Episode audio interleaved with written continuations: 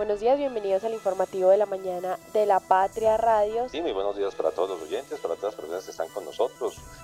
Acá estamos una vez más en el informativo de la mañana de la Patria Radio.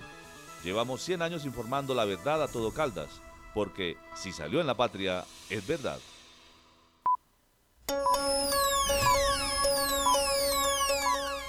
El informativo de la mañana en la Patria Radio. Aún no hemos, no hemos declarado la elección de asamblea. Sí, el candidato que ocupó el segundo lugar en gobernación, que aunque no se ha declarado, ya presentó una comunicación escrita eh, aceptando la curula en la asamblea, de manera que una vez se declare la elección del gobernador, eh, se hará la recomposición y la sumatoria de todos los votos para establecer cuántas curules le corresponden a cada partido, entendiendo que ya no son 14 las que se van a distribuir entre los partidos y movimientos políticos, sino 13, porque el doctor Luis Roberto Rivas eh, ha decidido aceptar una curula en la Asamblea. Eso será en el día de mañana, una vez se cierre el escrutinio y se haga la contabilidad general de los votos de todo el departamento. 7 de la mañana, dos minutos. ¿Qué tal? Muy buenos días. Bienvenidos al informativo de La Patria Radio. Escuchábamos a José Duarte, el registrador nacional delegado para Caldas, hablando de los escrutinios finales de las elecciones del pasado 29 de octubre. Y hoy se definirá la Asamblea de Caldas y quiénes serán los diputados por los próximos cuatro años.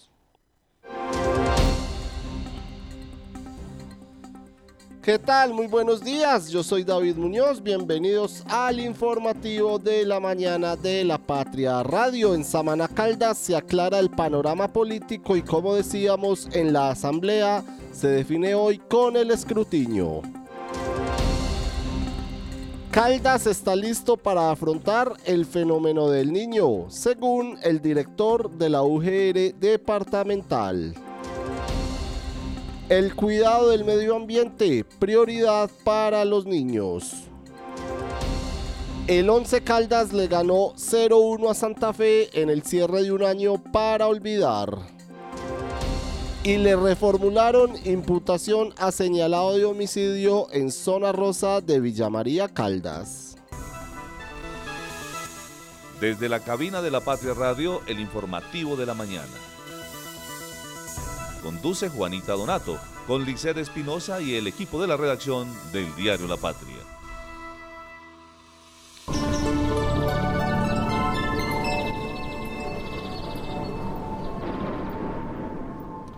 ¿Cómo amanecen? ¿Cómo se encuentran en esta, digamos, un poco fría mañana, pero despejada, la que hace en la ciudad de Manizales? Hoy tenemos 14 grados de temperatura en la ciudad. El cielo está parcialmente nublado, es lo que se espera para, para estas primeras horas de la mañana con un poco de frío, pero no, no, se, no se avisoran lluvias por ahora, aunque después de las 10 de la mañana hay algunas eh, posibilidades de precipitaciones, pero muy mínimas, un, un 21% de posibilidades, inclusive eh, después de las 11 de la mañana se espera que haya algo de sol en la ciudad. Y eso sí, por la tarde, según nos indica el pronóstico del clima, es eh, recomendable llevar chaqueta, llevar paraguas porque se esperan algunas lluvias y tormentas dispersas, sobre todo después de las 3 de la tarde con 62% de probabilidad de lluvia, así que en la mañana se espera algo fresca, en la tarde se esperan algunas lloviznas y como es tradicional ya en Manizales, pues siempre andar con chaqueta y con paraguas. El tráfico a esta hora. El tráfico, a esta hora nos vamos a revisar cómo se encuentra, cómo se encuentra el tráfico en la ciudad de Manizales, nos vamos a observar en nuestro mapa virtual dónde están los puntos de mayor congestión a esta hora en la capital caldense y empezamos con la vía panamericana, ya allí el sector de los cámbulos, por supuesto, que tiene eh, tráfico tanto de ida como de venida, se encuentra ya llegando al sector de la terminal, más o menos a la altura del barrio El Guamal, hasta la glorieta de la terminal Los Cámbulos. Se observa algo de congestión, pero reiteramos, eh, es debido al, tráfico y a las obras que, se realizan allí en el lugar, sin embargo, eh, parece no estar muy demorado, lo mismo observamos en el otro costado de eh, la terminal de transporte, si hay algo más de congestión, para los vehículos que salen sobre todo del municipio de Villa María. Hay, hay algo de tráfico lento, pero solamente hasta llegar a la glorieta de los cámbulos. Después de pasar esta glorieta ya está fluido en este sector de la ciudad. Si continuamos y seguimos avanzando, eh, nos vamos hacia el sector del el cable en la ciudad de Manizales. Antes de subir al cable, primero hay, hay algo de congestión en la avenida Alberto Mendoza, en el carril de bajada, pero también es, es muy mínimo y ya se observa así la avenida Santander con algo más de tráfico, algo más de congestión, la que podemos eh, observar en, sobre todo en el sentido el cable hacia el centro de la ciudad en la avenida Santander, llegando ya eh, un poco más arriba del centro comercial Cable Plaza. Si continuamos descendiendo, encontraremos algunos puntos rojos en nuestro mapa virtual en la avenida Santander. Nos vamos para la avenida Kevin Ángel, observamos algo de congestión en, en el sector de un poco más abajo de la glorieta de San Rafael. Esto es antes,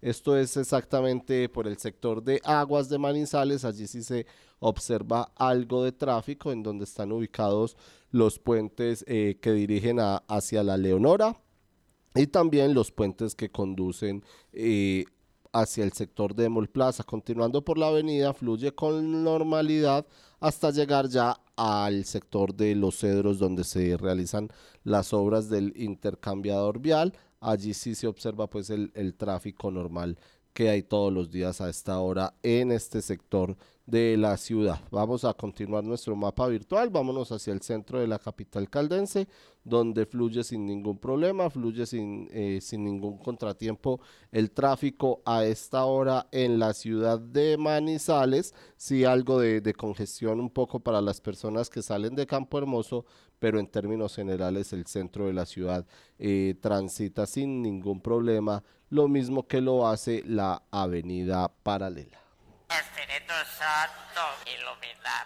El Águila Descalza estrena en Manizales su gran éxito, Luna de Mier. Cristina Toro y Carlos Mario Aguirre, maestros de la comedia en Colombia, recordados por temas como el pan de queso de Don Emel en País Paisa, Me enamoré de mí en Trapitos al Sol y más de 40 obras que han batido récords de asistencia en el teatro colombiano, llegan al teatro los fundadores del 9 al 11 de noviembre a las 8 de la noche. Compre ya sus boletas en boletaenmano.com. Conectar personas con soluciones energéticas es la idea que mueve a Gensa, una empresa con más de 400 colaboradores que trabajan por brindarle energía a su país. Somos Gensa, energía que conecta. Cotraman, una empresa al servicio del Oriente de Caldas. Viaje siempre con nosotros a Manzanares, Samaná, Bolivia, Pensilvania, Marquetalia, Marulanda y La Dorada. Informes al 312-260-0698. Santa Sofía se posiciona como el mejor hospital cardiovascular del país, con los equipos más avanzados, los especialistas mejor calificados, cinco quirófanos y unidad de cuidados intensivos quirúrgica para atender patologías de alta complejidad y cuidar la salud de su corazón. Plásticos de Occidente, líder en fibras, cortinas para baño, suncho y grapa plástica, plásticos hasta de 10 metros de ancho, bolsas plásticas y de papel con o sin impresión, desechables plásticos y de cartón. Encuéntranos en la carrera 17, número 1931. Servicio a domicilio 883-4084 o 884-9181. Somos fabricantes. Desde el 2 de octubre del 2023, hasta el 16 de febrero del 2024, ven, compra y participa en el sorteo del vehículo Renault Quid 2024. Aplican condiciones y restricciones. Cable Plaza, un encuentro, una experiencia. las primeras de primera. Edición 36.299 de la patria del día de hoy. Vamos a leer las primeras de primera, las noticias en nuestra primera página que tenemos en este, en este miércoles, miércoles y empezamos con una linda fotografía en nuestro periódico de hoy. Esta fotografía dice abanderados del medio ambiente porque ocho menores de edad, ganadores de la décima edición de la campaña alrededor de Iberoamérica, visitaron ayer el Parque Tecnológico Ambiental La Esmeralda, esto es de Emas Veolia, y representaron a igual número de países, entre ellos Chile, México, Argentina, Ecuador, Brasil, Perú, Panamá y Colombia y ellos hablaron de proteger el planeta mientras recorrieron el lugar. Una linda fotografía entonces la que tenemos para abrir nuestro periódico de hoy, nuestra primera página con una espectacular panorámica de la ciudad de Manizales y ya les vamos a desarrollar un poco más sobre esta fotografía. Pero ¿qué más tenemos en nuestra primera página de hoy? Lisette, bienvenida, buenos días.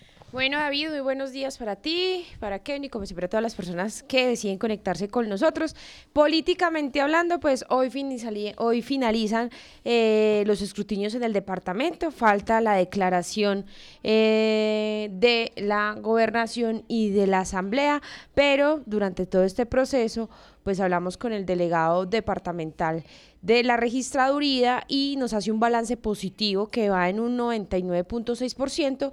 Sin embargo, eh, David, durante todo este proceso de escrutinios, pues eh, se presentaron algunos cambios. Por ejemplo, en Risaralda, el alcalde electo ganó por tres votos, mientras que en Sabana, quien resultó perdedor en el preconteo, es decir, en esos votos informativos que nos dieron el día de las votaciones, el 29 de octubre, pues ahora pues resultó eh, ganador después de los escrutinios por 52 votos. Entonces, Aquí tenemos, eh, pues obviamente, toda esta situación, cómo se dio y eh, a raíz también de eh, hacer la aceptación de curul de Luis Roberto Rivas, pues también, David, allí hay un cambio en la destinación de las curules a raíz del ingreso.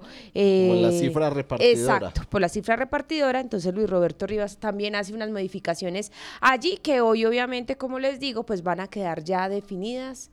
Eh, una vez pues ya se declare la elección de los diputados. Se conocerá hoy entonces cuál será o quiénes serán los integrantes de la Asamblea de Caldas para los próximos cuatro años. Así es, David. Bueno, Lisset, ya vamos a entrar a desarrollar ese tema para que nuestros oyentes conozcan de primera mano de la Registraduría Nacional del Estado Civil cómo se ha conformado el panorama político en Caldas. ¿Qué más tenemos en nuestra primera página? Bueno, y seguimos también, David, pues con ese seguimiento ya a los Juegos eh, Nacionales, que ya estamos a días de que, a tres días de que inicien aquí en el eje cafetero. Y en la imagen tenemos en nuestra portada, pues al ciclista Jason Rincón y a la tiradora Karen Ordóñez, que llevan la antorcha de la edición 22 de los Juegos Deportivos Nacionales y de, las sex y de los sextos paranacionales que arrancarán el sábado en Pereira. El símbolo llegará hoy a Chinchina y continuará hacia la capital de Risaralda. Así es, así es. Hoy estará en Chinchina el Fuego Deportivo, ya mañana estará en Pereira y el sábado reiteramos la inauguración a las 7 de la noche a propósito con Ryan Castro que se va a presentar el próximo sábado en el estadio Hernán Ramírez Villegas de Pereira y también se va a presentar otro grupo, no bueno, ya les voy a decir quién es el otro que se va a presentar, mientras tanto Lisset para continuar eh, finalmente, ¿qué tenemos en, nuestra primera página con los eh, Lea hoy? ¿Qué más invitamos a leer a las Bueno, otros anuncios que tenemos. El Once Caldas se acordó anoche ganar y venció a Santa Fe. También eh, en materia em, judicial, pues tenemos aquí la historia de quien quería 3 millones tras agarrarse a puño con el hermano en Chipre. También Petro reacciona ante el anuncio de la disidencia de las FARC de abandonar los diálogos de paz y obviamente todo el seguimiento con la guerra en Israel y Hamas, que cumple ya un mes con anuncios que causan más tensión. Así es, así es, ya entraremos entonces a desarrollar todas estas informaciones. La frase del día. La frase del día que tenemos hoy de frase para todos nuestros lectores. La tenemos también en nuestro periódico. Los invitamos a que lean La Patria de hoy porque un hombre no se alimenta de sus un hombre que no se alimenta de sus sueños envejece pronto. Es verdad, Alicia, hay que sí, vivir. claro, hay que, hay que soñar despierto, como dicen por ahí, y para ello, pues, hay que alcanzar esas metas, y si no es eso lo que nos mueve la vida, entonces, Entonces, ¿qué que es? los sueños nos mantienen vivos, nos mantienen activos y nos, tien- nos mantienen con un motivo, con un porqué para cumplir nuestros objetivos. El editorial. Paz total, en riesgo. Quedó encendida la alarma en Colombia porque el disidencias de la guerrilla de las FARC dirigidas por Iván Mordisco, que se hacen llamar Estado Mayor Central EMC, se pararon de la mesa de diálogos de paz y suspendieron el fin de semana la agenda pactada con el presidente de la República, Gustavo Petro según la disidencia, para hacer una consulta interna sobre lo que será el futuro de este proceso e invitaron al gobierno a hacer lo mismo, lo que deja fuertes dudas. Esta decisión temprana nos indica el editorial del día de hoy, porque la mesa se instaló apenas el 16 de octubre, hace solo tres semanas, pone en riesgo la estabilidad nacional y a colombianos que viven en zonas donde esta guerrilla tiene más incidencia. Vimos el fin de semana la actuación ilegal de un grupo de campesinos eh, del caserío de El Plateado, esto es en zona rural del departamento del Cauca, que retuvieron a 200 militares supuestamente por órdenes de la estructura móvil Carlos Patiño, lo que forma parte de las disidencias. Esta situación eh, está mostrando la capacidad de influencia de esta guerrilla sobre la población y esto quiere decir que pasó de poner sus hombres en línea de combate a exponer civiles. ¿Quién sabe bajo qué circunstancias de coacción o de amenaza? El eh, editorial del día de hoy también nos indica que estas disidencias aseguraron que se mantiene el cese al fuego bilateral pactado con el gobierno, pero no dan tranquilidad porque advierten que hay peligro de que se rompa definitivamente la mesa nacional del acuerdo de paz, que sería bastante grave teniendo en cuenta que los diálogos con la guerrilla del ELN tampoco pasan por un buen momento por el secuestro del padre del delantero de la selección Colombia, Luis Díaz, que ya eh, lleva semana y media y todavía no se sabe de su liberación. Por eso la paz está, la paz total está en riesgo. Además, no contempla el MC, el M, el EMC, este es el Estado Mayor Central, que ha ocurrido lo contrario, el gobierno ha sido demasiado convincente con ellos al punto de ceder espacios en zonas que deberían seguir custo- custodiadas por la fuerza pública. Mujeres escritoras centenarias del Gran Caldas. Ciclo de conferencias sobre las mujeres escritoras centenarias de Caldas. Aquí puedo mirar el hueco del vacío, lamer el agua suavemente, detenerme en el tiempo aquí. Dominga Palacios. A cargo de Juana María Echeverri Escobar. Jueves 16 de noviembre, 3 de la tarde, auditorio del Banco de la República. El Águila Descalza estrena en Manizales su gran éxito, Luna de Mier. Cristina Toro y Carlos Mario Aguirre, maestros de la comedia en Colombia, recordados por temas como el pan de queso de Don Emel en País Paisa, Me enamoré de mí en Trapitos al Sol y más de 40 obras que han batido récords de asistencia en el teatro colombiano, llegan al teatro los fundadores del 9 al 11 de noviembre a las 8 de la noche. Compre ya sus boletas en boletaenmano.com. Este clic acaba de lograr que el día dure un poco más. Nuestra energía conecta los retos con soluciones energéticas para toda Colombia. Somos Gensa. Energía que conecta. ¿Sabes qué sucede con el deporte, la economía, la política, el entretenimiento de Manizales, Caldas y el país? Suscríbete a La Patria Impresa tres meses por solo 92 mil pesos o a La Patria Digital por un año por solo 89 mil pesos. Y entérate de todo lo que pasa dentro y fuera de tu ciudad con La Patria, el periódico de casa. Informes 893-2880. Plásticos de Occidente, líder en fibras, cortinas para baño, suncho y grapa plástica, plásticos hasta de 10 metros de ancho, bolsas plásticas y de papel con o sin impresión, desechables plásticos y de cartón. Encuéntranos en la carrera 17, número 1931, servicio a domicilio, 883-4084 o 884-9181. Somos fabricantes. Encuéntrenos siempre en podcast. Escúchenos en Spotify buscando La Patria Radio. 7 de la mañana, 21 minutos. Continuamos en el informativo de la mañana de la Patria Radio. Gracias a todas las personas que se conectan con nosotros. Un saludo muy especial para Nancy García, que nos deja eh, una imagen en nuestro Facebook Live. Saludo también para, para Marta Lucía Luna, que nos deja los muy buenos días. Dice para mi gente linda de la patria, deseándoles un buen día en este miércoles lleno de bendiciones. Bendiciones también para usted, Marta Lucía, y para todos nuestros oyentes. 7 de la mañana, 21 minutos, 22 minutos ya empieza a aparecer un poco el sol en la ciudad de Manizales y también empieza a llegar la información política, precisamente Lisset con usted, nuestra editora de público y de política de la patria, quien ha estado muy pendiente de las elecciones y ya hoy tendremos entonces el panorama definitivo, 99,6% ya eh, listo del, del escrutinio departamental en Caldas. ¿Y qué se espera? Que usted estuvo ayer por la registraduría, ¿cómo le fue, señorita?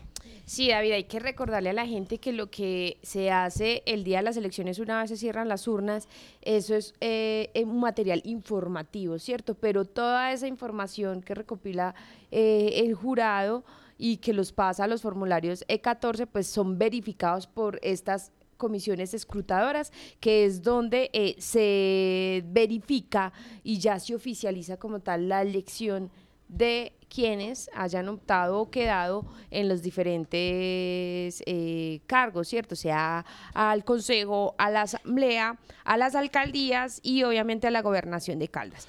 Eh, ayer, como usted menciona David, nos dimos un recorrido por ese escrutinio departamental para saber pues qué había pasado en los municipios, habían algunos eh, cambios, eh, porque pues ya llevamos una semana eh, haciendo este ejercicio que no tiene un día límite, se puede extender lo, lo que se requiere y todo esto depende obviamente de, quienes integren esa, esa, esa comisión escrutadora. Entonces, David, ayer hablamos con José Duarte Carreño, él es el delegado de la Registraduría Nacional del Estado Civil de Caldas y eh, pues él nos da, da, un balance en general muy positivo y nos comenta lo ocurrido en tres escenarios, ¿cierto? Nos habla de pues de ese caso en Samaná, en donde recordemos que el día de las elecciones hubo disturbios, eh, hubo orden, eh, la comunidad se quejó un poco por los resultados, en donde pues daban ganador a, Cristian Parra y el candidato perdedor en ese momento que era eh, Jorge Andrés Tavares, pues él y sus seguidores, digamos, apelaron esa decisión. Todo esto llegó a esa mesa escrutadora y se pudo aclarar la situación en Samaná, pero dejemos, y también pues nos cuenta algo en Risaralda, en donde también allí las votaciones estuvieron muy, muy reñidas, eh, tan por el primero y el segundo lugar, y obviamente pues cerramos ese, ese, ese resumen que nos hace con lo que va a pasar con la asamblea, que hoy David, hoy se define, como lo dije al principio de esta edición, ayer faltaba eh, por la tarde que eh, se declarara el consejo en Samaná pero eh, debido a que el segundo, a la alcaldía no había decidido, se tomó sus 24 horas para ver si quería la curul, por eso la Asamblea de la Gobernación ayer no estuvieron listas. Hoy se va a definir eso, ya que pues ayer ya, ya el Consejo de Samaná quedó eh, declarado oficialmente, sus concejales ya tienen su, su certificado que los, em, valga la redundancia, los acredita ya como concejales y hoy pues ya tendremos esa declaración de eh, asamblea y también de gobernación, pero que sea pues el delegado para Caldas el que nos explique un poco el panorama eh, en estos tres escenarios en nuestro departamento. Bueno, un balance muy positivo en general ya el departamento de Caldas tiene consolidados los resultados electorales y los escrutinios generales en un 99.6%. Nos hace falta declarar el Consejo Municipal en el municipio de Samaná, eh, que se hace hoy a las 4 de la tarde. Había que darle las 24 horas al alcalde que ocupó el segundo lugar en la alcaldía para que decida si acepta o no la curula en el Consejo, porque eso afecta a la composición del Consejo. Hasta que no se vence ese término, eh, no se puede hacer la declaración en el Consejo y hasta que no se haga esa declaración en el Consejo, la de delegación departamental no podrá hacer la declaración de gobernador y diputados. Entonces eso es lo que nos hace falta. Esperamos esa declaración de gobernador y diputados hacerla en el día de mañana. Eh, bueno, eh, delegado, una, ah, se nombra ahorita Samaná, hubo desde el comienzo pues algunos disturbios, había un, digamos un mínimo de votos que, que, el segundo que quedó pues no estaba conforme, a la final que sucedió quedó el escrutinio como estaba o a raíz del proceso que se hace cambia el orden? Digamos que en materia de diferencias eh, de votos hubo dos municipios que tuvieron eh, un resultado bastante apretado. Uno fue el municipio de Risaralda, donde la diferencia al final entre el alcalde que resultó eh, declarado como electo y el, y el segundo lugar fue de tres votos.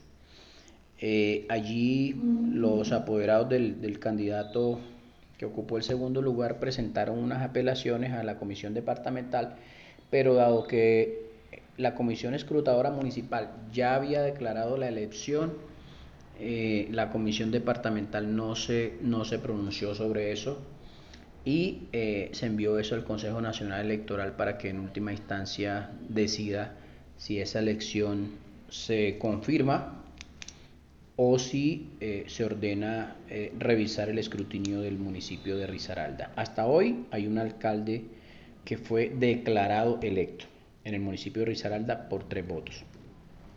Esos pliegos electorales del municipio de Risaralda, por eh, precaución y por seguridad, los tenemos en custodia desde la delegación departamental.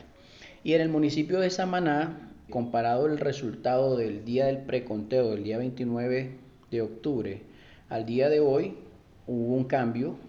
Se declaró la elección del candidato que el día de las elecciones estaba ocupando el segundo lugar en el preconteo por un, poco más de 50 votos, 50 o 52 votos fue la diferencia al final.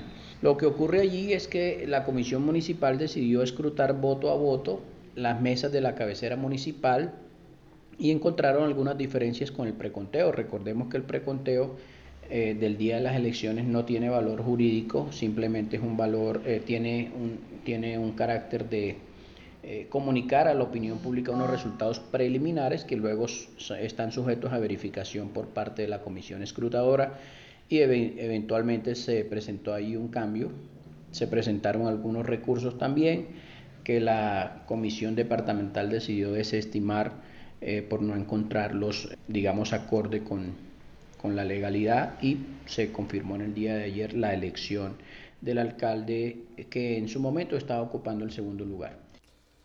Ahí está entonces Lisset José Duarte, el, José Duarte, el delegado de la Registraduría Nacional del Estado Civil en Caldas, quien nos explica cómo se aclara el panorama político en Samaná, inclusive para las personas, para que les quede muy claro, como usted decía al principio, el preconteo es solamente informativo y lo reitera el delegado, porque por ejemplo en Samaná pasó y puede pasar en, en otros municipios, en asambleas, en alcaldías, eh, gobernaciones, consejos, en fin, en cualquier parte del país, los resultados definitivos están es en el escrutinio y por eso en Samaná ya se tiene alcalde en firme, pero con base en los resultados del escrutinio. Sí, David, eh, como lo dije, pues una vez esa comisión municipal hace este, ese, ese, ese, ese preconteo, pues da eh, por un primer, en primer lugar como ganador a Cristian Parra y en segundo lugar a Jorge Tavares, pero pues allí, eh, digamos, hubo desorden público, el,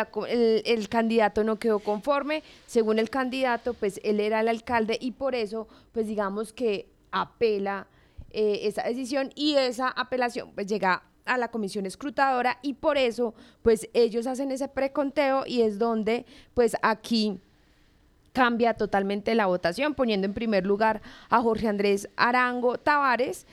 Eh, como alcalde electo de Samaná y en segundo lugar a Cristian Parra. Nosotros ayer tuvimos también la oportunidad de hablar con, con Jorge Andrés Arango, eh, Arango Tavares. Él es de la coalición Samaná nos une, eh, que es avalado, integrada por los partidos conservador y centro democrático. Y él dice que pues el problema como tal se dio porque los datos que informaba la registraduría no coincidían con los formularios E14 y después de hacer ese escrutinio voto a voto, pues salieron con una victoria de 52 votos por encima de la segunda candidatura. Dice él que ahorita el reto es de una responsabilidad importante porque dice él que es el alcalde más joven del departamento y seguramente pues va a ser el alcalde más joven del país. Ayer en la tarde, como también les mencionaba, pues eh, una vez es electo el lunes festivo eh, Jorge Andrés Arango Tavares, pues el segundo eh, a la alcaldía, que es Cristian Parra, pues se tomó esas 24 horas para pensar si quería aceptar la curul. Ese plazo se le cumplió ayer a las 4 de la tarde y efectivamente, pues Cristian aceptó la curul, en donde obviamente pues al aceptarla, pues también eh, en Samaná, pues cambió también allí eh, el consejo, pero pues se puede decir que ya eh, la situación en este, en este municipio quedó solucionada. Escuchemos a propósito de eso, también a, a, José Duarte Carreño, el delegado de la registraduría, quien nos explica qué pasa en el caso, pues, cuando hay un inconformismo de algún candidato perdedor lo que sucedió en, en Samaná, en el oriente de Caldas, que, digamos no hubo eh, una custodia de votos eh, como se hace normalmente debido a los inconvenientes de orden público que se presentaron allí, eh, pero, pero que pues al fin sí se pudo realizar este escrutinio. Escuchemos entonces la segunda parte de lo que dice el delegado de la registraduría en Caldas. En el caso del municipio de Risaralda, si la comisión escrutadora no hubiese declarado la elección, eh, la comisión departamental hubiese podido resolver el recurso que interpuso eh, una de las partes, en este caso la, parte que, se encontraba perdiendo o que perdió.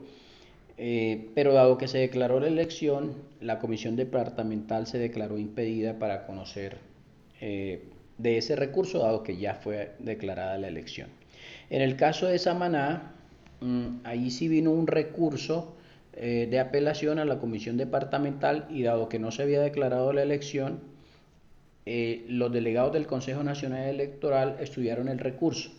Eh, aquí la, la parte que recurrió la decisión de la comisión escrutadora argumentó que debían excluirse unas mesas de la cabecera municipal, dado que debido a los disturbios que ocurrieron esa noche del 29 de octubre en Samaná, los pliegos no pudieron ingresar al arca triclave esa misma noche como lo indica la ley, sino que ingresaron al día siguiente. Eh, la comisión departamental decidió desestimar esas solicitudes, dado que la razón por la que no ingresaron los pliegos electorales esa misma noche fue una razón de fuerza mayor debido al orden público que está debidamente, bueno, fue un hecho notorio en los medios de comunicación, pero además eh, hubo un puesto de mando unificado esa noche en Manizales eh, y hasta la medianoche había problemas de orden público y hay un acta donde todos los miembros del, del PMU, comandantes de policía, procuraduría, fiscalía, y los delegados departamentales participamos en ella y donde hubo necesidad de desplazar fuerza pública a ese municipio.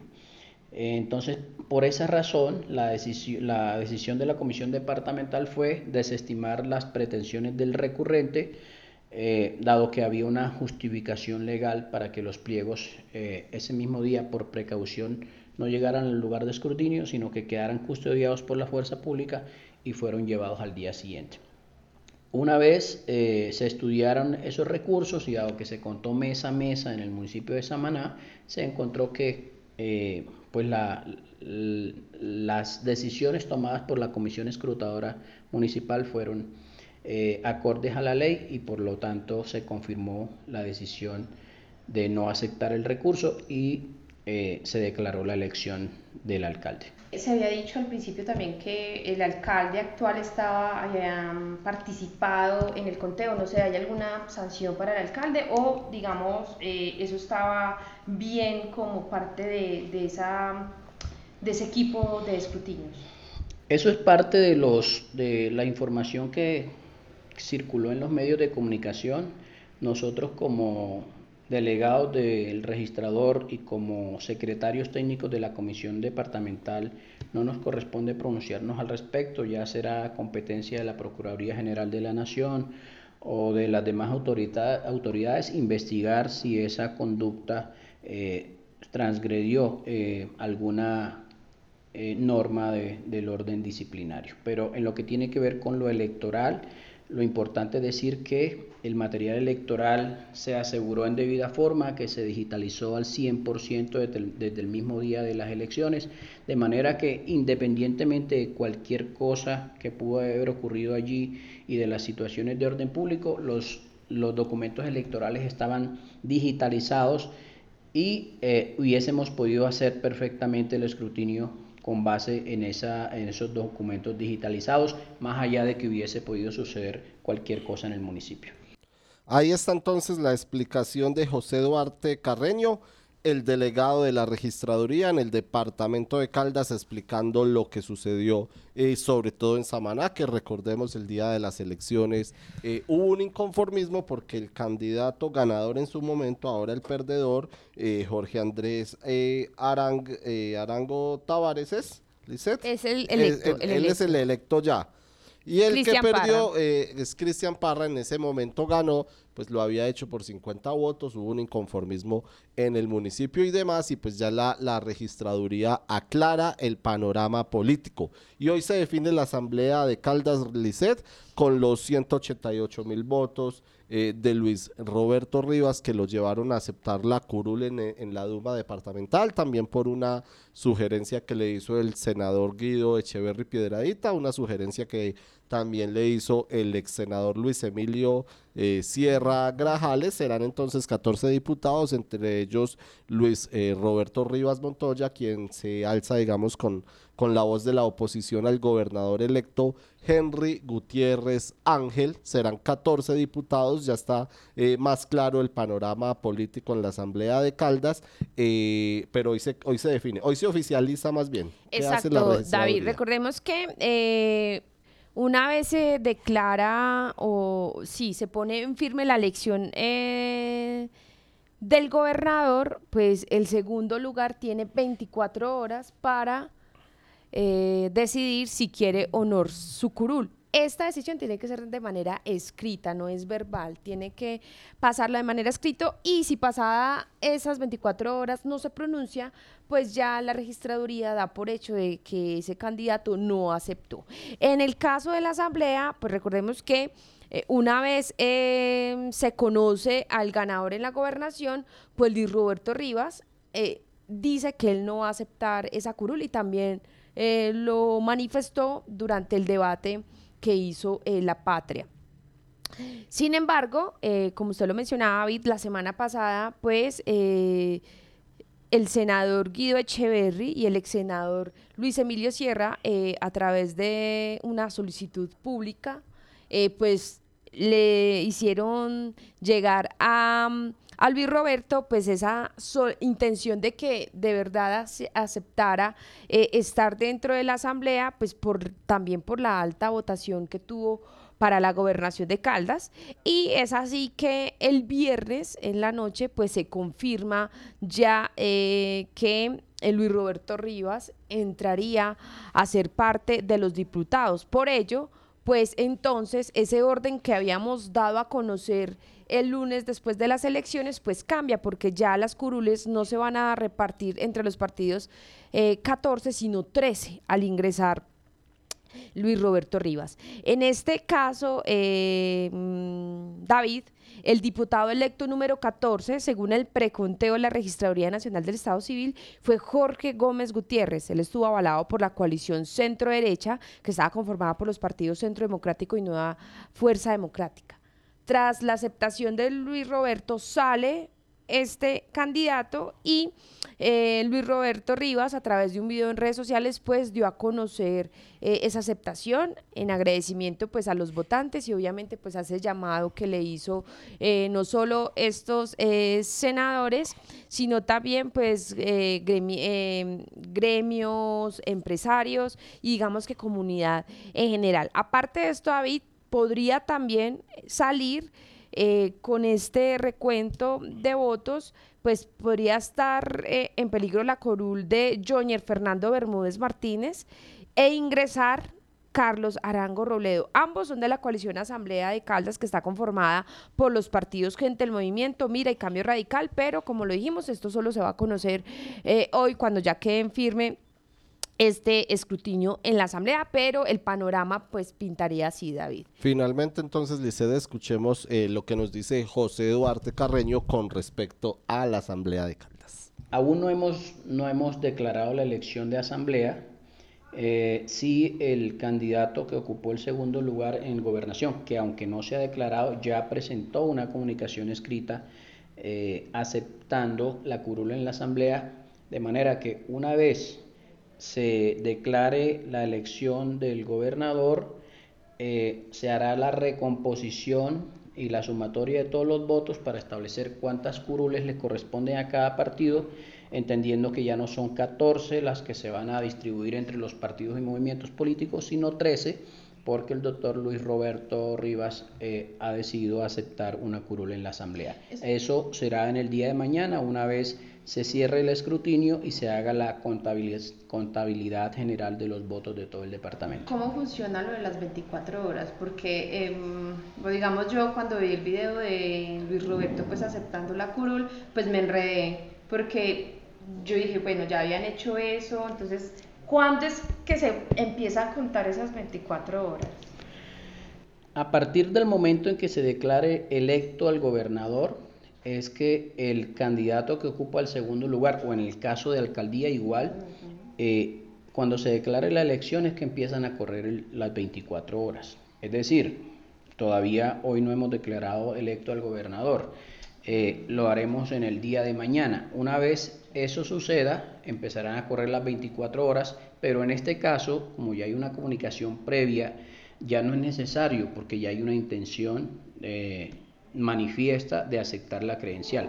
Diferente ha ocurrido en el municipio de Samaná, donde a pesar de que declaramos en el día de ayer la elección en horas de la mañana, en horas de la tarde, el candidato que ocupó el segundo lugar guardó silencio y esas horas empezaron a correr, esas 24 horas empezaron a correr y solo se vencen el día de hoy a las 4 de la tarde. Entonces, esas 24 horas que contempla el estatuto de la oposición, eh, para permitirle al candidato que ocupa el segundo lugar eh, a acceder a una curul, sea en, la, en el Consejo o en la Asamblea, empiezan a correr en el momento en que se declare la elección del alcalde o el gobernador. ¿El Consejo de Manizales quedó bien o también sufrió cambios? Nos habían dicho que creo que era el, el señor Víctor Caicedo que estaba como peligrando por 13 votos. No sé si a la final cómo quedó eso. Bueno, realmente eh, la, elección de los, eh, de los concejales de Manizales la hacen los registradores especiales. Yo no tengo en este momento cómo quedó el ejercicio del preconteo frente al resultado final. Lo importante es decirle a la gente que el resultado del preconteo simplemente tiene un valor informativo, que lo importante es lo que decidieron las comisiones escrutadoras municipales, eh, en el caso de la, de la capital Manizales también y lo que decidió en el día de ayer la comisión escrutadora departamental.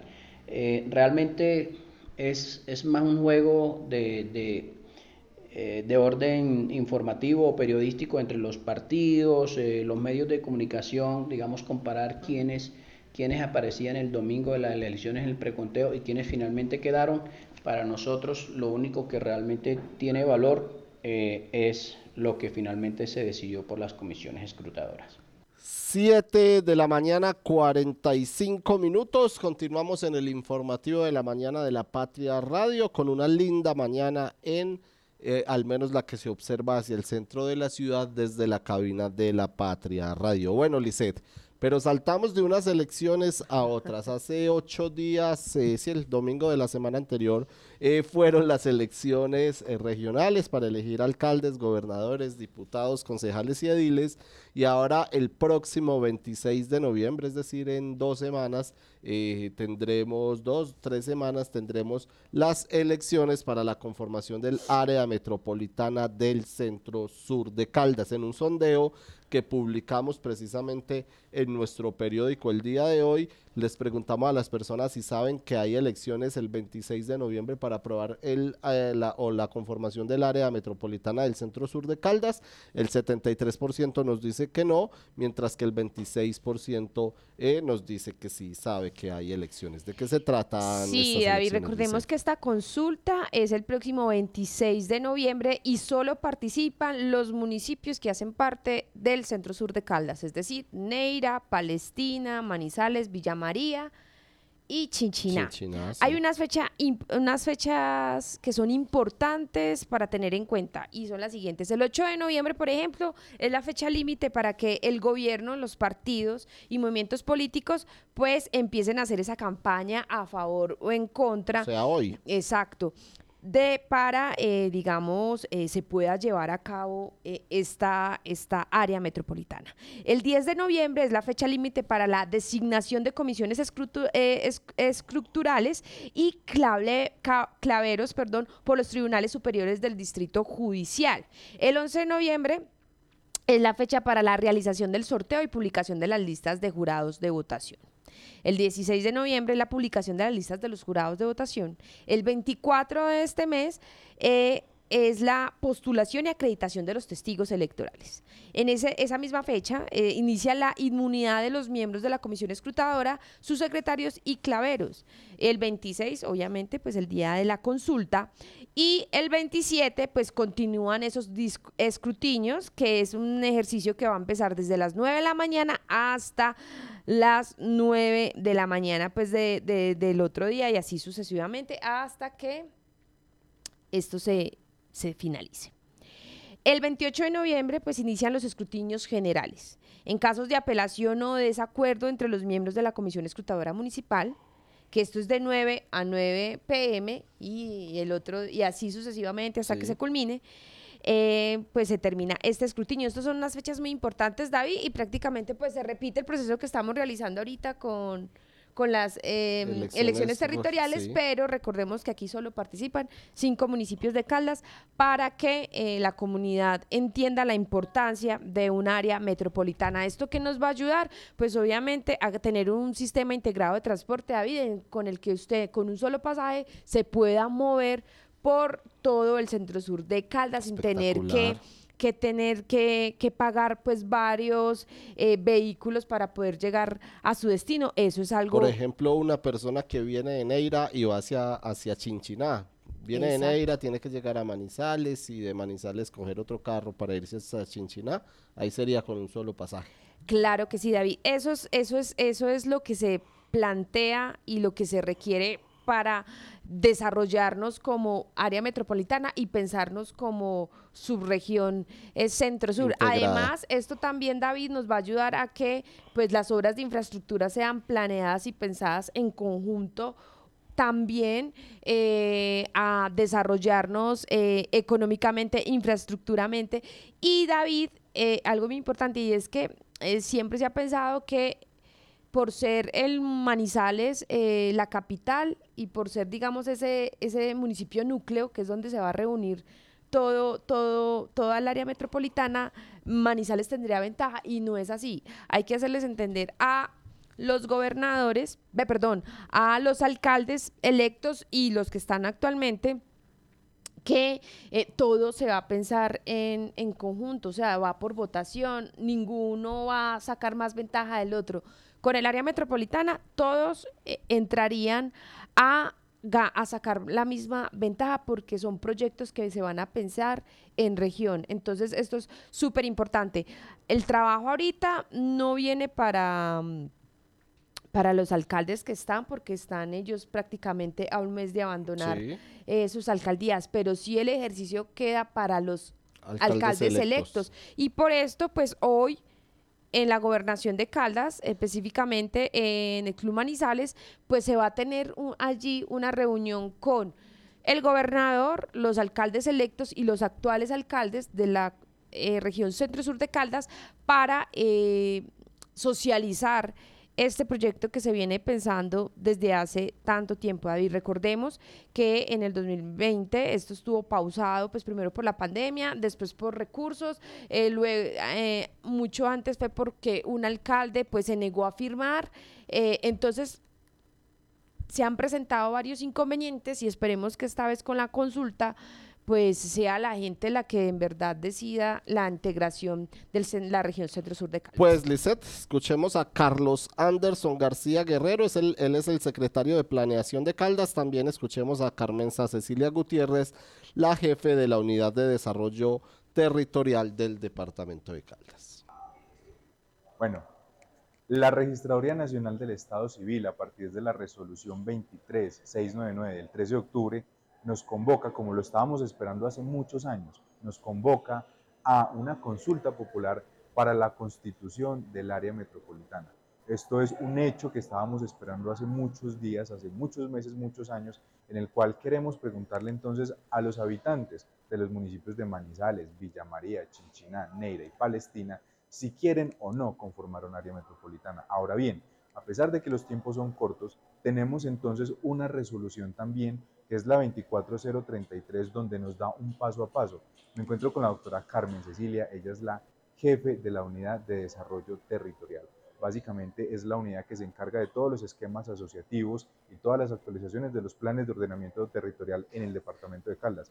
Doctora, cuéntenos entonces esta resolución, qué nos dice, cuál es el paso a seguir, qué, plazos tienen, qué fechas tienen entonces la ciudadanía que quieran hacer parte entonces para este proceso y naturalmente, ¿cuándo entonces es la consulta? Eh, secretario, efectivamente, la Registraduría Nacional del Estado Civil una vez expide la resolución 23699 mediante la cual convoca a la ciudadanía para constituir la, a la consulta popular con fines de constitución del área metropolitana centro-sur de Caldas, expide el 19 de octubre la resolución 24033, que establece el calendario, el calendario electoral que les da eh, la pauta a los ciudadanos, a las instituciones, para seguir eh, todo este paso a paso de la consulta popular a realizarse el 26 de noviembre. En ese calendario electoral encontrarán cada uno de los pasos que la normatividad vigente les em, da para poder llevar con finalidad eh, y con éxito pues este proceso. Efectivamente, entonces tenemos dos resoluciones que son norma en este momento para todo el proceso de tener claras las reglas de juego al momento de hacer la campaña pedagógica para convocar a los ciudadanos a votar este próximo 26 de noviembre a decirles sí al área metropolitana. Estas dos resoluciones entonces las podrán encontrar en las redes sociales de la Gobernación de Caldas, en la página web de la Gobernación de Caldas, en Caldata. También la podrán encontrar naturalmente en la Gaceta de la Registraduría Nacional. Entonces, que toda la ciudadanía sepa, conozca de manera transparente cuál es la normatividad, cuáles las reglas de juego y sobre todo, cuándo le deben decir sí al área metropolitana. Los deportes.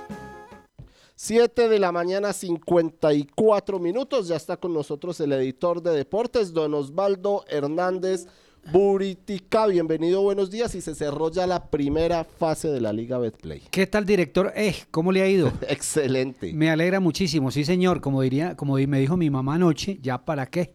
después de, después de saber que el Once Caldas le ganó al Independiente Santa Fe. Pero digamos, eh, hablemos también en Plata Blanca, un partido de solteros y casados, porque no haya ninguna presión. Entonces eso sirve para que, para que se juegue de alguna manera con menos presión, con menos ansiedad, pero bueno, se ganó, se para una racha de nueve partidos sin ganar, Dairo Monero llega a 217, creo que esas son las dos noticias positivas, tres noticias positivas anoche, el triunfo, la, la, el gol de Dairo Moreno y el detalle de Dairo Moreno de celebrar para dedicárselo a Luis Díaz, por lo menos también para solidarizarse con el tema de Luis Díaz. Pero el Once Caldas, ya hay que decirlo así crudamente, termina un año para olvidar porque eh, sumó su novena eliminación, cinco temporadas sin ni siquiera estar entre los ocho.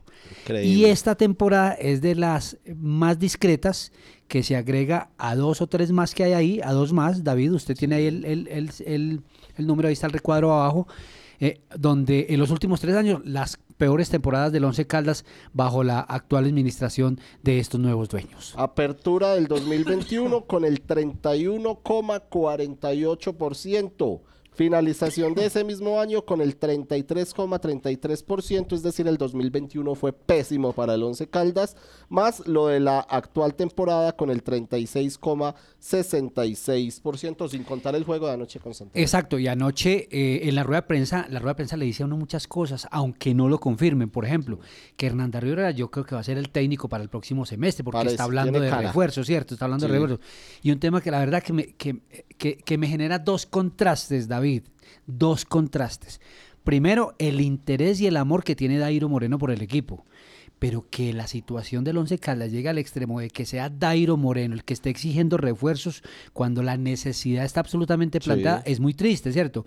Que el dirigente, porque no sale y da la cara y decimos, ya, nos equivocamos y vamos a mejorar esto sin necesidad de que el mismo goleador diga que este equipo necesita refuerzos. Es lógico que el equipo necesita refuerzos, pero la verdad es muy triste que ya esté apareciendo Dairo Moreno en los medios de comunicación metiendo presión para que se contrate cuando debía ser algo natural después de este estruendoso fracaso del Once Caldas. De acuerdo, los, los invitamos entonces a que lean La Patria de hoy, el rendimiento, digamos, el mayor que ha tenido esta nueva junta directiva del Once Caldas, como usted lo dice, desde el 2012 que, llegó, que llegaron los, los nuevos Empezaron en el 2013, ellos llegaron en octubre del 2012 y arrancan, digamos, dándole la responsabilidad en el 2013. Y el mejor rendimiento ha sido del 58,73%, que fue en el segundo semestre del 2018. El Once Caldas entonces a vacaciones. O sea, con Uber Boder, yo creo con Uber Boder, exactamente. cuando inclusive en, en, ese semestre se llegó a la final de la Copa eh, Colombia. Exactamente. Mire, los dos técnicos, los dos mejores técnicos del último semestre lo sacaron a punta de presión y amenaza en redes sociales. A Uber Boder y a Diego Corredor. Así es. Don Osvaldo, para, para dejarlo ir a cumplir sus compromisos Muchas laborales, gracias. Eh, Juegos Nacionales hoy, ¿qué, qué tenemos de, de Sí, señor, ya tenemos puesta la camiseta de los Juegos Nacionales porque estamos a tres días de la inauguración de los Juegos Deportivos Nacionales. Se inauguran, oh pues David, se inauguran el sábado a las 7 de la noche, seis, entre 6 a 6 de la tarde a partir del el Estadio Hernán Ramírez Villegas de Pereira, pero ya lo estamos invitando el sábado a las 9 de la mañana en la piscina olímpica porque la están arreglando. Polo acuático. Polo acuático, sí señor, jornada por la mañana, polo acuático, que es un deporte nuevo acá, no lo conocemos, hay que ir a conocerlo, hay que, habrá que ir a leerlo y a conocerlo. Caldas no, tiene equipo en polo acuático, pero hay que ir. Tiene Rizaralda, por ejemplo, el vecino Rizaralda tiene polo acuático, entonces habrá que estar ahí viendo polo acuático y el lunes empieza el tenis de mesa para que nos vamos agendando. Eh, Listo. para que no...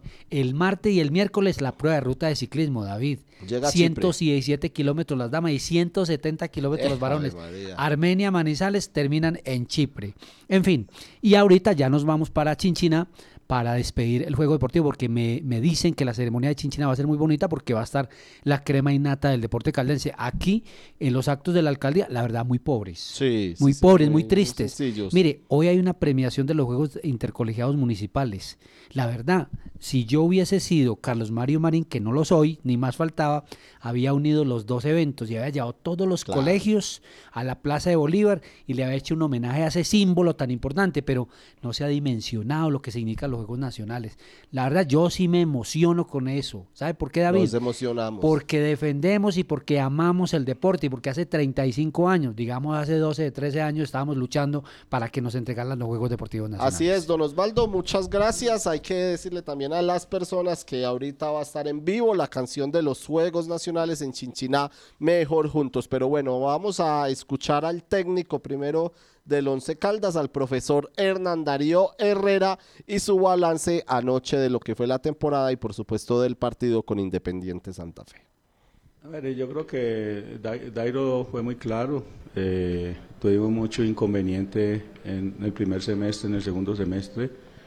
Eh, nos tocó jugar con jugadores también muy jóvenes y no le vamos a echar la culpa, no le estoy echando la culpa a los jóvenes, ¿cierto? Solamente había esa mezcla de, gente de, edad y gente joven.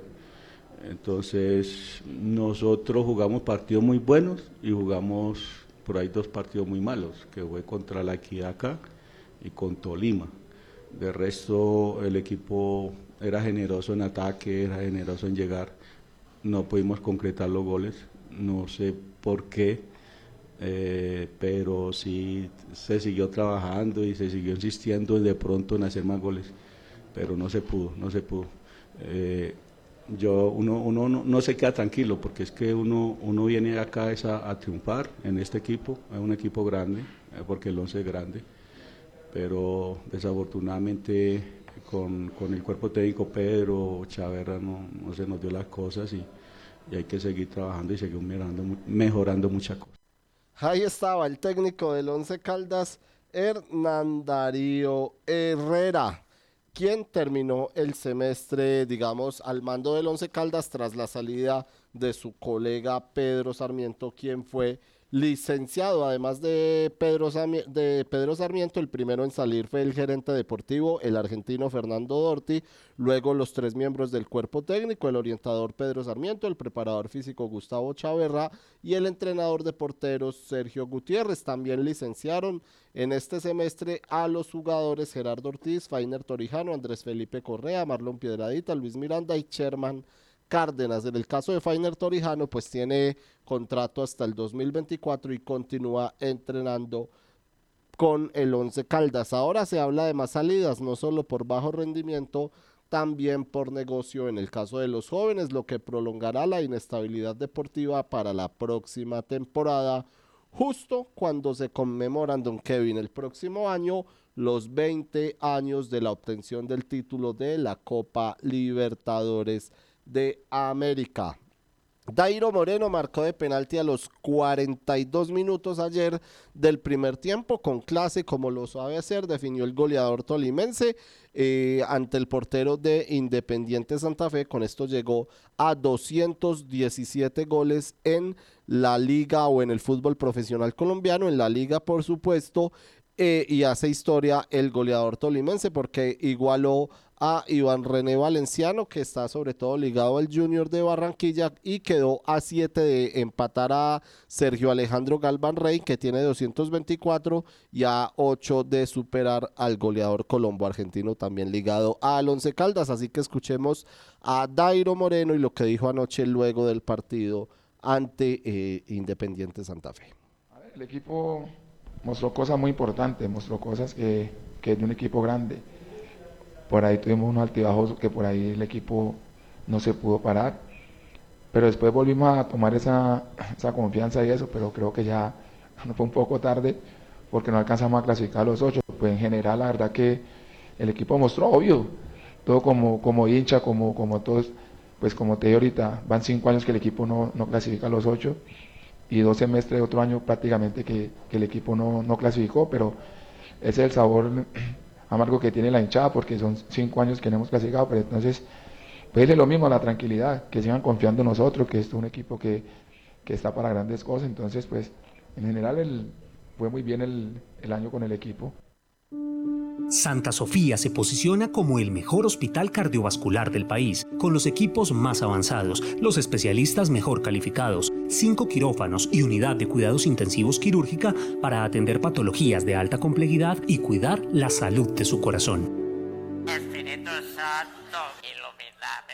El Águila Descalza estrena en Manizales su gran éxito, Luna de Mier. Cristina Toro y Carlos Mario Aguirre, maestros de la comedia en Colombia, recordados por temas como el pan de queso de Don Emel en País Paisa, Me enamoré de mí en Trapitos al Sol y más de 40 obras que han batido récords de asistencia en el teatro colombiano, llegan al teatro los fundadores del 9 al 11 de noviembre a las 8 de la noche. Compre ya sus boletas en boletaenmano.com.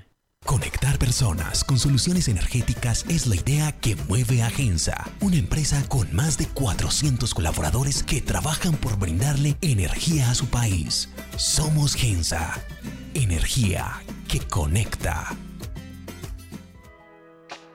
Cotraman, una empresa al servicio del Oriente de Caldas. Viaje siempre con nosotros a Manzanares, Samaná, Bolivia, Pensilvania, Marquetalia, Marulanda y La Dorada. Informes al 312-260-0698. ¿Sabes qué sucede con el deporte, la economía, la política, el entretenimiento de Manizales, Caldas y el país? Suscríbete a La Patria Impresa tres meses por solo 92 mil pesos o a La Patria Digital por un año por solo 89 mil pesos. Y entérate de todo lo que pasa dentro y fuera de tu ciudad con La Patria, el periódico de casa. Informes 893-2880. Mujeres escritoras centenarias del Gran Caldas ciclo de conferencias sobre las mujeres escritoras centenarias de Caldas. Aquí puedo mirar el hueco del vacío, lamer el agua suavemente, detenerme en el tiempo aquí, Dominga Palacios, a cargo de Juana María Echeverri Escobar. Jueves 16 de noviembre, 3 de la tarde, auditorio del Banco de la República. Encuéntrenos siempre en podcast. Escúchenos en Spotify buscando La Patria Radio. 8 de la mañana, 6 minutos. Continuamos en el informativo de la mañana de la Patria Radio. Gracias a todas las personas que se conectan con nosotros en nuestro informativo de la mañana y que están ahí conectados a través de los 1540 eh, AM de Radio Cóndor, también los que están conectados en el Facebook Live de la Patria Manizales, en el Instagram Live y eh, por supuesto también eh, a través de YouTube y en nuestras distintas plataformas eh, virtuales. Un saludo para las personas que nos escriben a través de nuestro Facebook Live, a Rogelio Vallejo Bando que nos deja una nota para nuestro fallecido eh, director gerente Nicolás Restrepo Escobar. Ahí la pueden leer ustedes en el Facebook del diario La Patria y también sus saludos para el actual gerente Jorge Hernán Botero, también Henry Cardona, quien nos habla sobre el área metropolitana del centro sur de Caldas, el tema que tocábamos hace unos minutos con Lisset y él menciona ahí el tema de la financiación. Un saludo también muy especial para Fabio Osorio López y para las demás personas nos han escrito en nuestro Facebook también como Marta Lucía Luna. Vamos a eh, conocer un poco más de los temas judiciales en este día miércoles 8 de noviembre del 2023. Las noticias judiciales que tenemos para ustedes en este día de hoy porque eh, a un hombre lo señalado de crimen en Villa María se enfrenta a una pena mayor. Él se robó o se comprobó más bien la forma de muerte y la condena pasaría de 17 a 22 años. Al señalado de asesinar el mes pasado a Cristian Camilo Rincón Quiñones de 28 años en zona rosa de la pradera en el municipio de Villa María le formularon la imputación. En primera audiencia del 9 de octubre se contaba con una necropsia preliminar, pero esta está, pero, pero ahora está completa esta necropsia. Se determinó que fueron cuatro heridas, dos que le causaron la muerte a Cristian Camilo.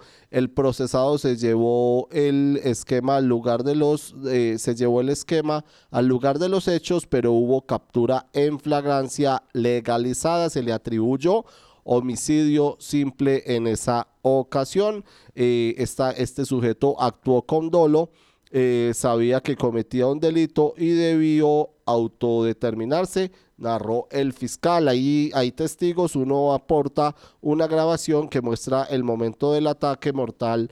Eh, eh, del ataque mortal en donde Freddy oculta el arma blanca en un inmueble y luego va por ella para, para desaparecerla y otras tres personas narran lo que pasó durante la situación. Ahora se le adicionó una circunstancia de mayor punibilidad, haber usado arma blanca para el ataque y otra de menor que el procesado no tiene antecedentes penales. Como lo dijimos, ya no se partiría de 17 años y 4 meses eh, de prisión, que es la mínima para el homicidio, sino de una condena más alta, unos 22 años, 4 meses y 15 días, si es vencido en juicio, le explicaron a este sujeto y de nuevo no aceptó el señalamiento. Pero para más noticias, eh, digamos judiciales, vamos a escuchar a nuestro compañero Diego Hidalgo con más información en este día.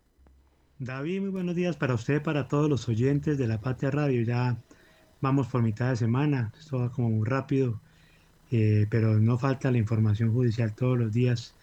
Hay temas de que hablar. Le cuento que hoy los oyentes y lectores pueden escuchar y leer em, información sobre una reformulación que le hicieron de cargos a una persona que fue señalada de un homicidio el mes pasado en Villa María. Recordemos que, que allí hubo una riña en la zona rosa, al parecer por un, por un casco, un tema de intolerancia como se llama la policía, y eh, riñeron a golpes, uno le pegó un botellazo a otro y el otro respondió con un puñal. Esta semana la fiscalía le reformuló los cargos, le ha hablado inicialmente de 17 años de prisión, pero ya después de tener el concepto de medicina legal sobre cómo fue la muerte, donde estableció que fue con arma blanca y cuatro puñaladas, eso ya, digamos, como una especie de agravante para el delito. Eh, entonces ya le hablaron de que la pena podría partir de los 22 años de cárcel. Esa audiencia se realizó, pero el señalado nuevamente negó las, los señalamientos o la imputación que le hizo la fiscalía, entonces seguirá adelante con el proceso. También tenemos la historia de dos hermanos, acá Manizales, que riñeron en el barrio Chipre.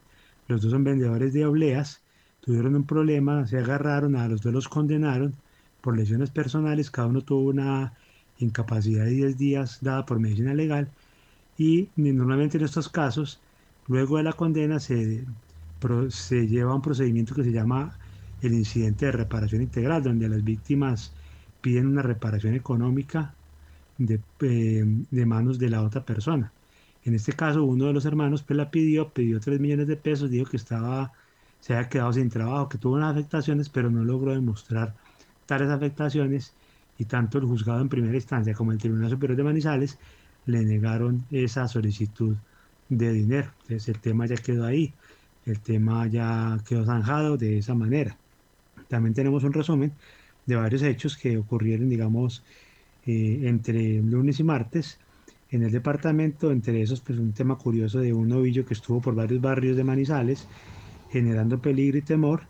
Eh, tenemos la foto pues del novillo por el barrio El Guamal, también tenemos información de un animal exótico que fue devuelto en Norcasia a las autoridades, a Corpocalas, para que sea liberado en su hábitat natural. Un hombre que fue eh, echado al agua, como decimos popularmente, por la comunidad. La policía lo abordó. Cuando el hombre vio a la policía, a los uniformados, lanzó una bolsa y ahí encontraron marihuana y un arma de juego. Se desconoce pues qué, pretendía hacer con el arma. Y también ayer hubo varios accidentes, pero entre los más, eh, digamos, delicados fue uno en el barrio Fátima, donde una moto arrolló a tres estudiantes menores de edad al mismo tiempo. El más afectado fue un niño de 5 años que tuvo unas laceraciones en el rostro y pérdidas de piezas dentales. Te recuerdo pues, eh, David, que toda esa información la pueden encontrar en las ediciones de La Patria y de, de Cubo en el día de hoy. Nosotros, de otra parte, mañana nos hablamos nuevamente con más información. Muchas gracias a Diego, eh, Diego Hidalgo, nuestro compañero de la eh, sección judicial de la patria. Vamos a escuchar también a Liliana Andrea Jiménez, la teniente coronel de la Policía Nacional, que nos habla sobre un caso de minería ilegal en Samana Caldas. Escuchemos entonces a la teniente coronel Liliana Andrea Jiménez. En el despliegue del Plan Choque Seguridad 360, la Policía Nacional en Caldas viene interviniendo zonas utilizadas para la explotación minera. Es así que uniformados adscritos al corregimiento de San Diego del municipio de Samaná, en coordinación con el Ejército Nacional, realizaron un operativo de intervención y verificación de explotación minera en este corregimiento, donde se logró la incautación y destrucción de maquinaria utilizada para la contaminación del medio ambiente. Los uniformados llegaron hasta la vereda Quebrada Larga del corregimiento de San Diego con el fin de verificar un posible lugar que era utilizado para la explotación ilícita de yacimientos mineros mediante el sistema de extracción de material a cielo abierto.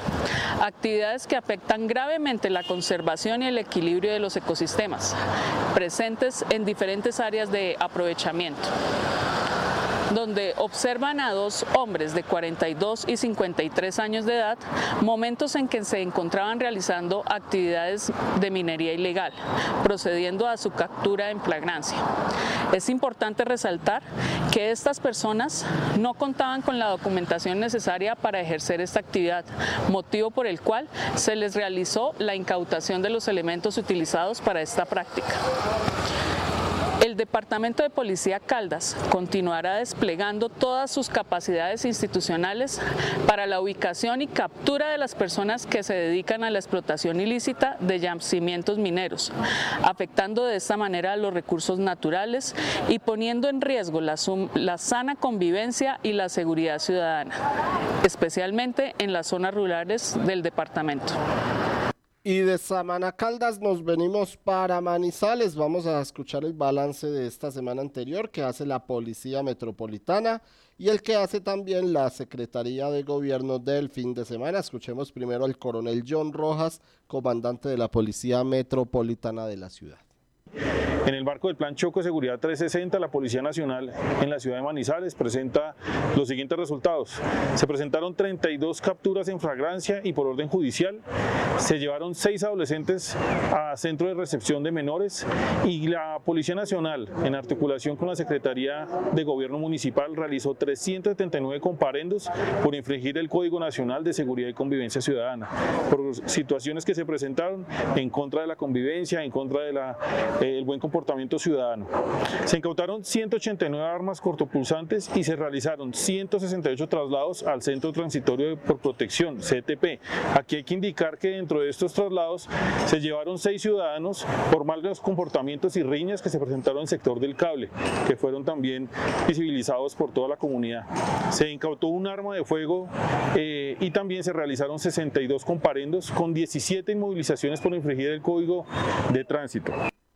Acabamos de pasar un puente festivo en la ciudad y este es el balance de la secretaria de gobierno del municipio, Diana Mejía Grand. La Secretaría de Gobierno de Manizales comprometida con la seguridad y convivencia de la ciudad en este puente festivo. Se hizo recorrido con nuestra Policía Metropolitana en diferentes comunas y veredas de la ciudad. De igual forma, se hizo acompañamiento en las festividades del barrio Aranjuez en su cumpleaños número 60 con inspectores urbanos de policía, gestores de convivencia.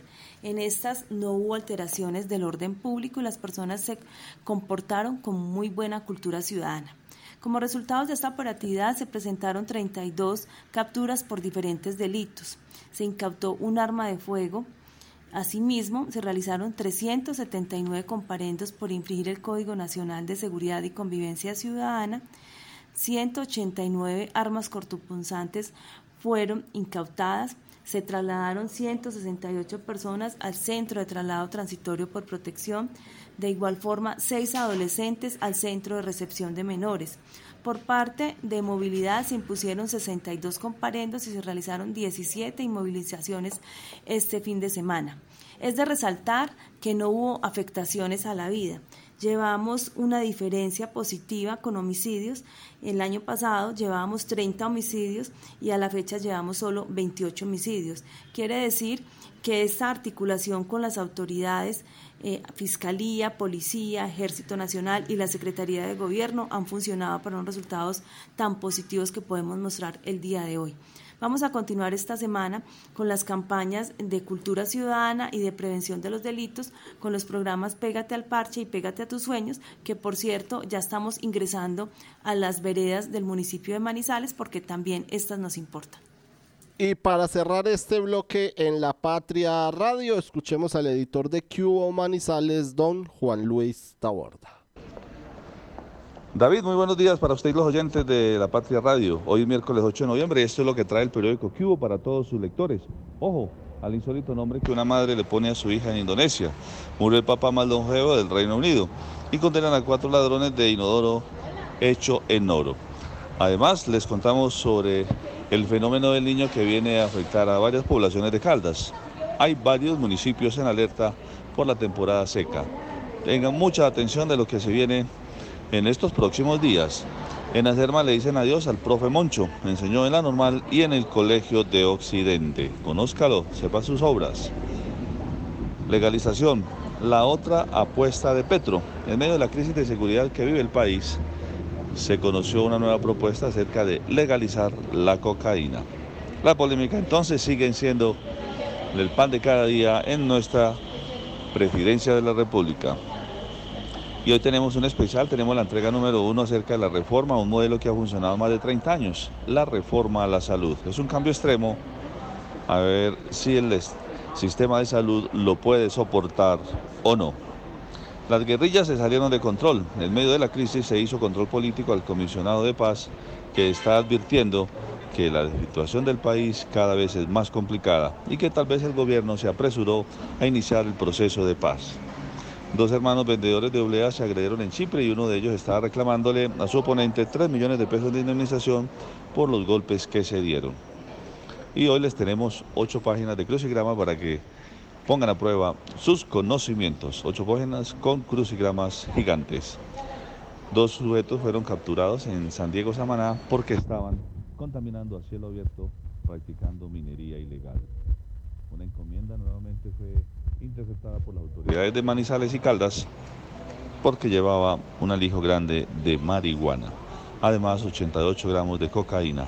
Todo esto en las vías de Caldas. Y se comprobó la reforma, la forma de muerte, la pena de muerte que tuvo un joven en, Villa María, donde se enfrentaron dos jóvenes una discusión por un casco, el uno reaccionó apuñalando a su oponente y resultó que ambos resultaron heridos, pero uno de ellos falleció. Así las cosas entonces, les tenemos que el joven que falleció recibió cuatro puñaladas y no dos como inicialmente se había dicho, y por eso la pena para el que quedó vivo pasará de 17 a 22 años.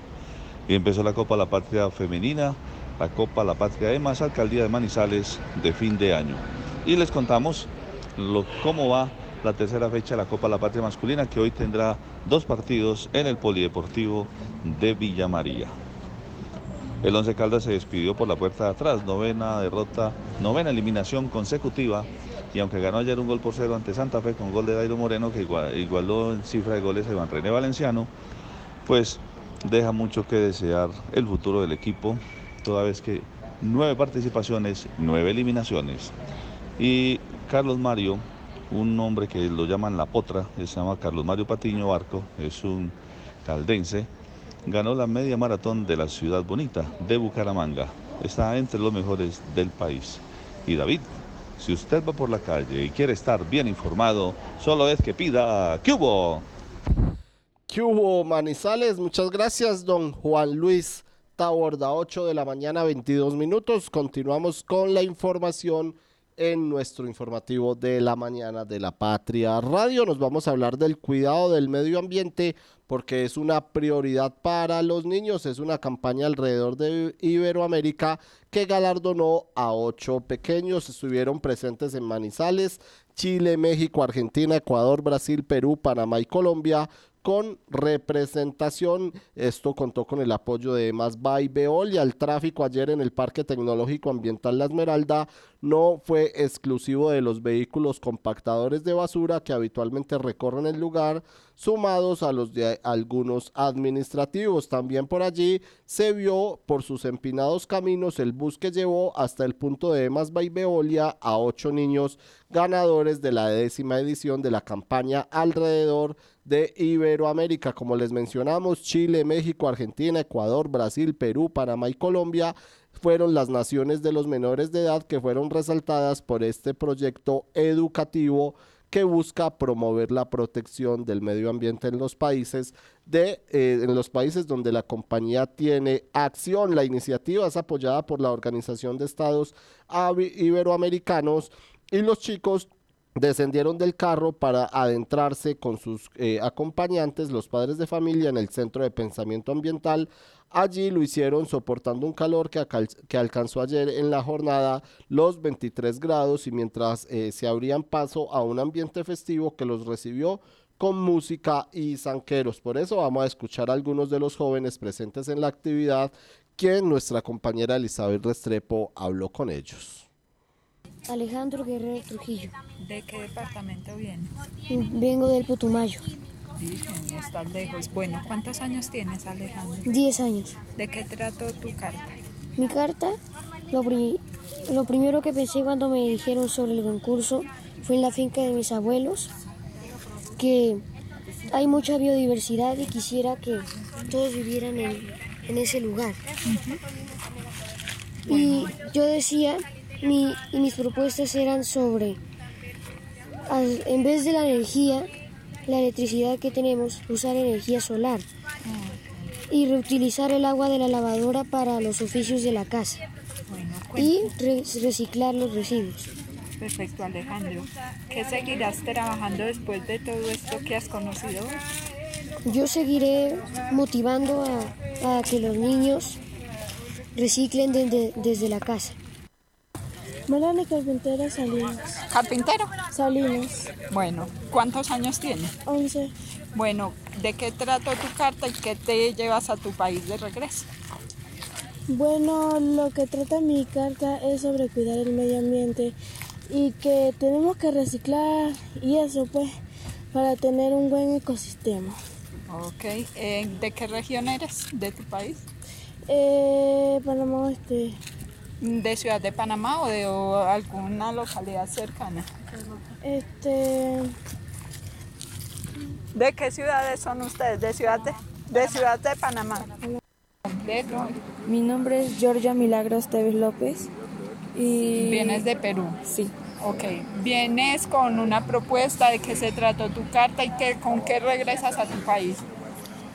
Mm, mi carta se fundó en sí en tres elementos muy importantes para el ser vivo, claro, ¿no? El agua, la energía y los residuos. Cada uno tiene una función muy importante para el ser humano y como ello debemos cuidarlos con unas medidas apropiadas porque si se sabe bien, últimamente está habiendo muchos desastres naturales, calentamiento global, eh, incendios en los árboles, eh, extinción de animales y entre muchos más. Me gustaría volver a mi país teniendo una propuesta muy grande, que cuál sería que cambien su manera de ser porque tanto allá como en ciertos países tienen una costumbre distinta a los demás, que creo que si lo llegan a mejorar sería totalmente el cambio muy radical en mundo. 8 de la mañana, 27 minutos. Y para terminar nuestra edición de hoy, eh, les recordamos a los oyentes que este miércoles se inició la instalación de la pilona 15 de la línea 3 del cable aéreo. Por eso eh, la alcaldía de Manizales, para dar eh, paso a este avance, la carrera 24 estará cerrada entre calles 64 y 64A. Esto es en la recta del Coliseo para eh, instalar, reiteramos, la pilona 15 del cable aéreo de Manizales de la línea 3. Escuchemos a Diego Devia, coordinador electromagnético del proyecto, quien explica cómo se realizará el proceso. Un cordial saludo, soy el ingeniero Diego Devia, coordinador electromecánico del proyecto Cable Aéreo Línea 3. Se informa a la comunidad en general que debido al montaje de la pilona número 15, la recta del Coliseo entre las calles 64 y 64A estará cerrada temporalmente desde el miércoles 8 de noviembre en horas de la madrugada hasta el viernes 10 de noviembre. No obstante, si las condiciones del clima son favorables, existe la posibilidad que los trabajos finalicen el jueves 9 de noviembre. Cabe destacar que este espacio y el plan de manejo de tráfico es requerido tanto para descargar los elementos de la pilona como para anclar la grúa. También es importante resaltar que esta es la pilona más alta, con una altura total de 44 metros, compuesta por tres fustes y su respectiva ménsula. Estamos hablando de un peso total aproximado de 29 toneladas. Supimos que... En Palestina no suelta la alcaldía. La línea del gerente del Hospital Santa Sofía de Manizales, Carlos Alberto Piedraíta, gobernará por otros cuatro años en Palestina. Su pupilo político Álvaro Andrés Osorio ganó la alcaldía y es muy seguro que Santa Sofía continúe administrando los puestos de salud de la cabecera y del corregimiento de Arauca. Y en el supimos del día de hoy también tenemos eh, que le faltó estrategia en Chinchiná. El exconcejal José Gustavo Zuluaga perdió la hegemonía política en el municipio, renunció a su curul en el consejo para apoyar a Óscar Gallego como candidato a la alcaldía. Gallego perdió y Zuluaga sacó solo un concejal por el partido Alianza Verde, siendo en las elecciones del 2019 el concejal más votado. Quería ser candidato a la alcaldía, pero Carlos Rivero, quien ganó en los comicios del domingo, le dañó la aspiración. Riveros le propuso a Zuluaga hacer coalición, pero este no aceptó y de ser, y de ser el concejal más, más votado en el 2019, pasó a ser el más quemado. De esta manera terminamos el informativo de la mañana de la Patria Radio. Muchas gracias a todos ustedes por estar conectados con nosotros y nos vemos a las once y media en el informativo del mediodía.